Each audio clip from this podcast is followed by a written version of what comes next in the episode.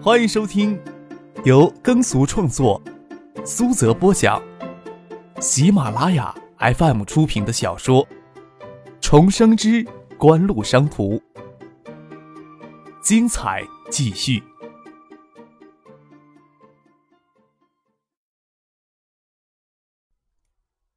第七百二十七集。比较起六月下旬科文高科的新品发布会，几乎在七月中旬召开的新品发布会不见得更热闹，但是硬要出席的人物则更显赫。随便抓个人出去，就将手机产业砸个大坑出来。到场的媒体记者当然也如临大敌，随便逮个人采访一通，就会有一篇分量的通讯稿。都站在会场入口寻找熟悉的面孔。李在洙与金南勇上午的时候也从酒店赶到了锦湖的发布会现场。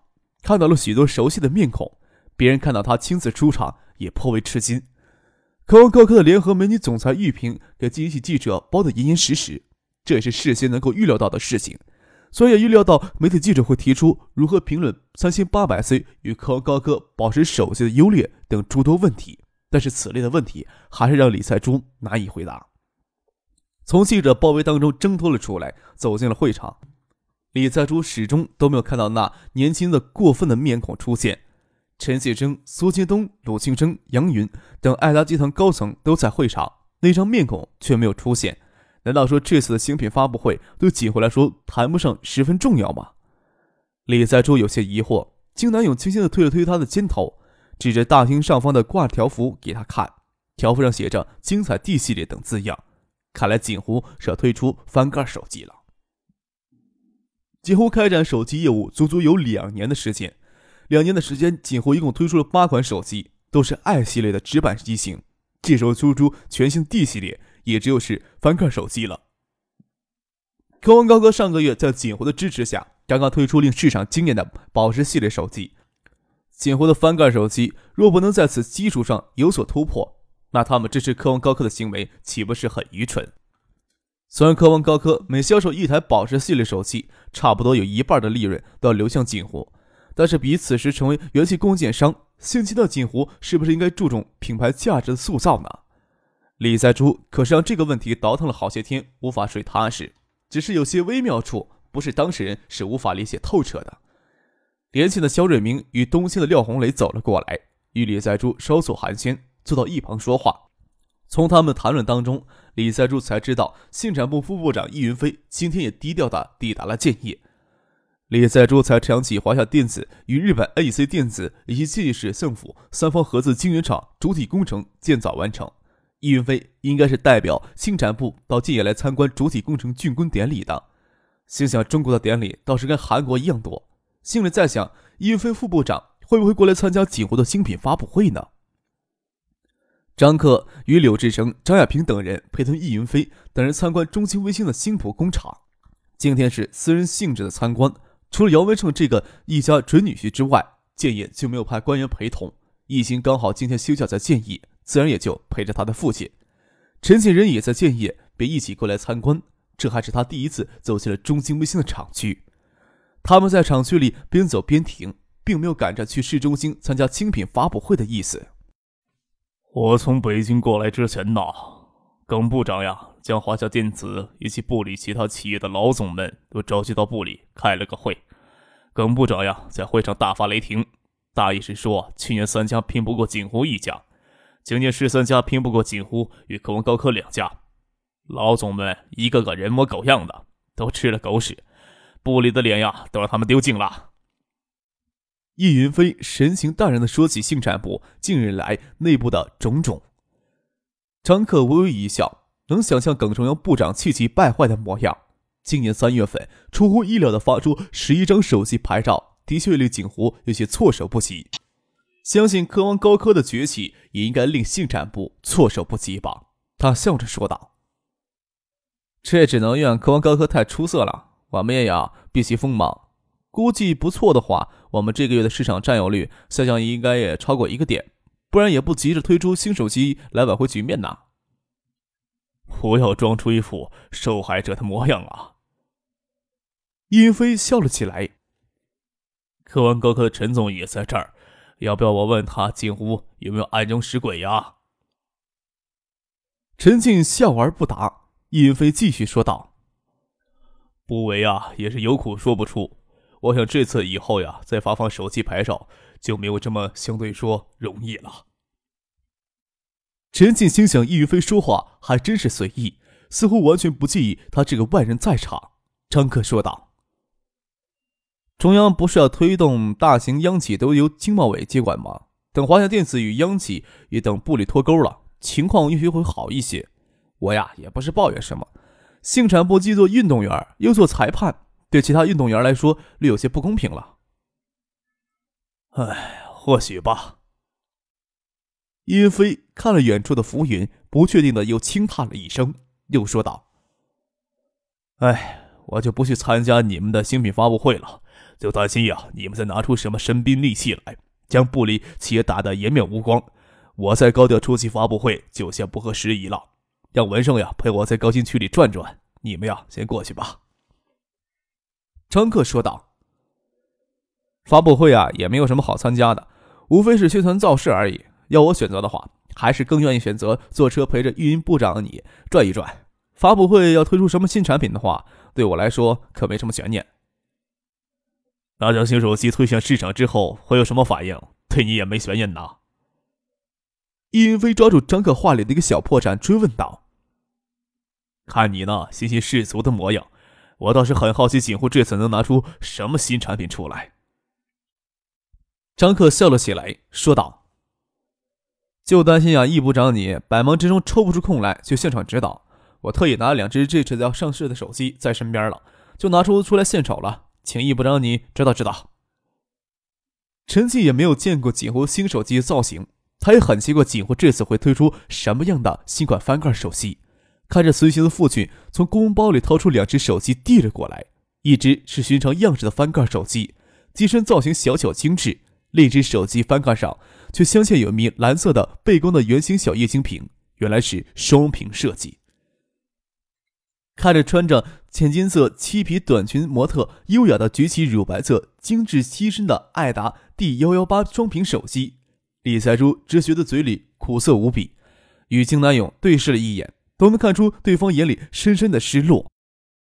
四月初的时候，李在珠与金南勇回汉城参加三星电子总部产品设计部门的联席会议，对设计部门提交的多份方案进行日程上的安排。多份设计方案里，就双屏折叠设计的方案。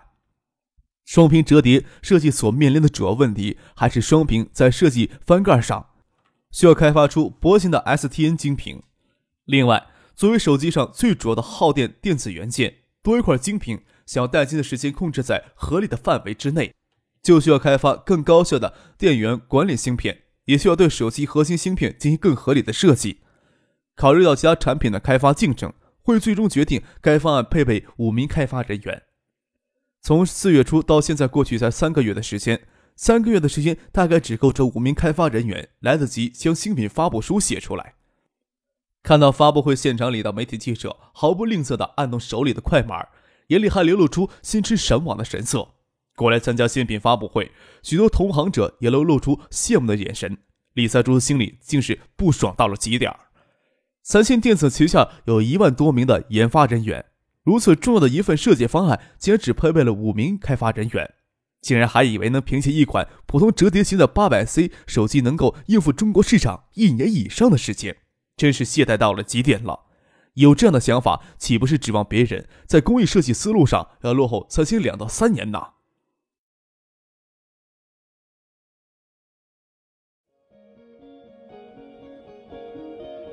您正在收听的是由喜马拉雅 FM 出品的《重生之官路商途》。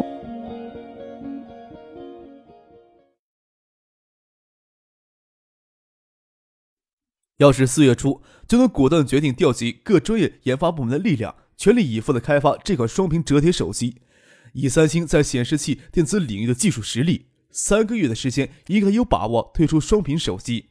虽然在新品发布会时间上会落后于锦湖，但也不会完全处于被动的局面呀。李在珠紧紧地将手机握在了手里，克制住不在这个时间打电话，最快也要三个月后才拿出三星的双屏手机，也不差在会上多煎熬十几分钟。前来参加发布会的摩托罗拉中国区副总裁以及诺基亚亚太区市场总监进入会场之后坐在了一起，但是这两个人都保持沉默，不愿跟对方交流。这时候也忍不住窃窃私语交谈起来。从他们的交谈神色可以看出，锦湖推出这款双屏手机给他们触动很大。旁边甚至有人在小声议论，这款手机双屏设计有可能成为未来高端折叠手机的设计标准。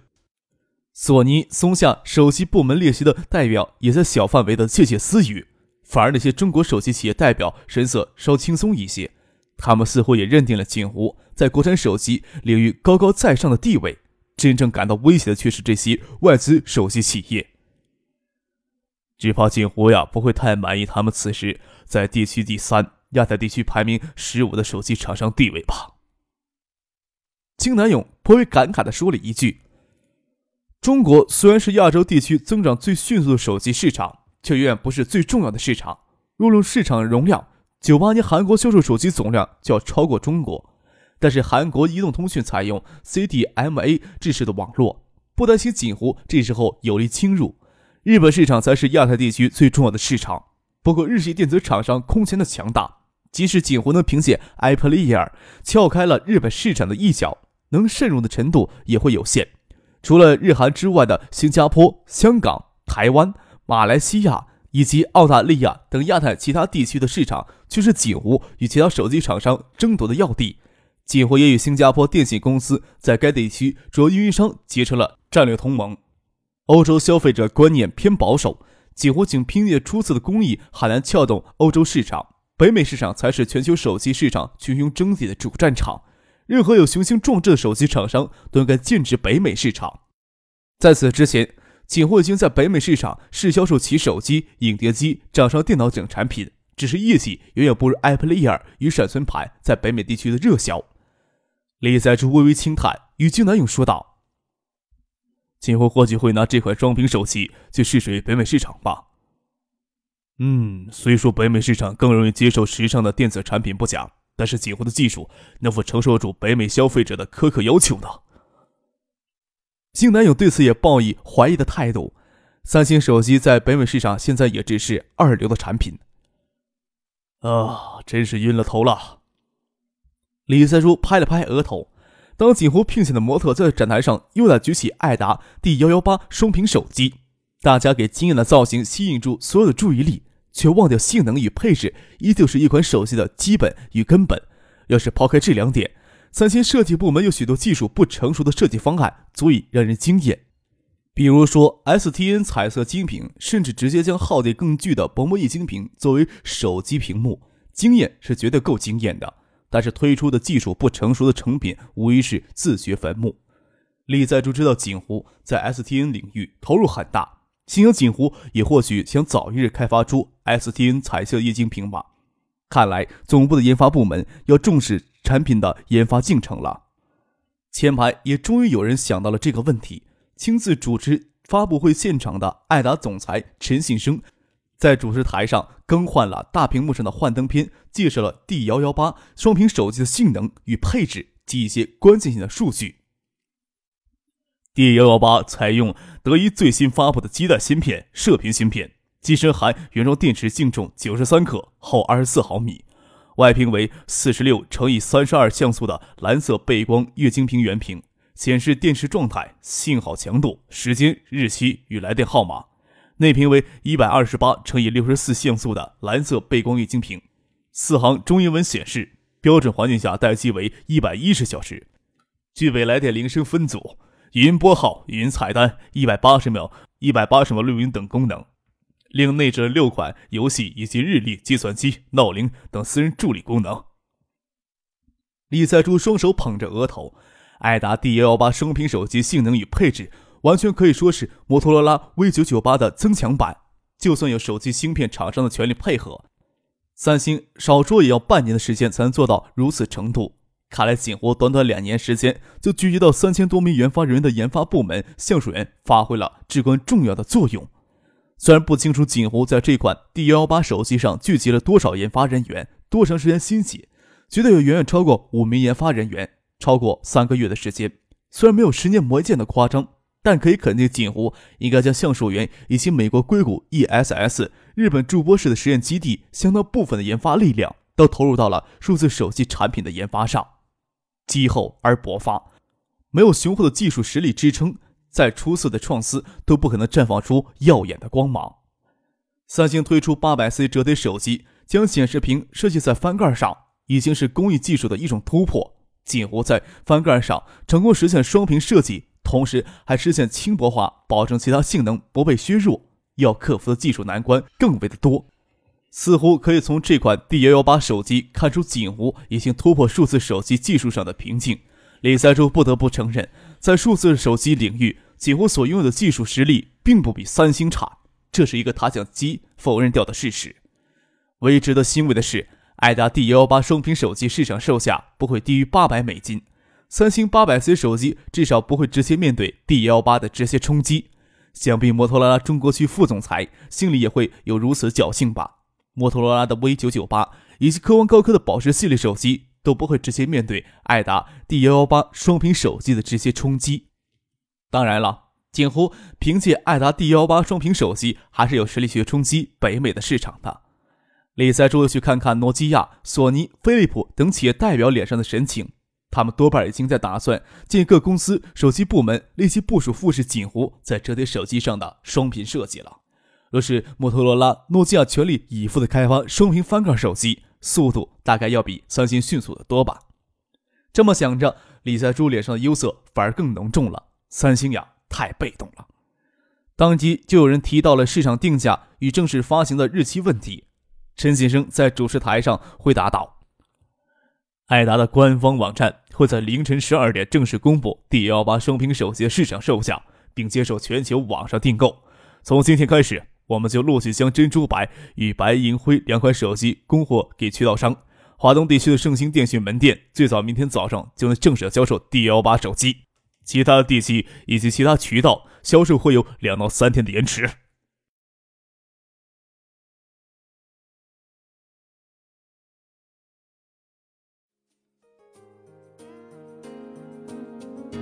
听众朋友，本集播讲完毕，感谢您的收听。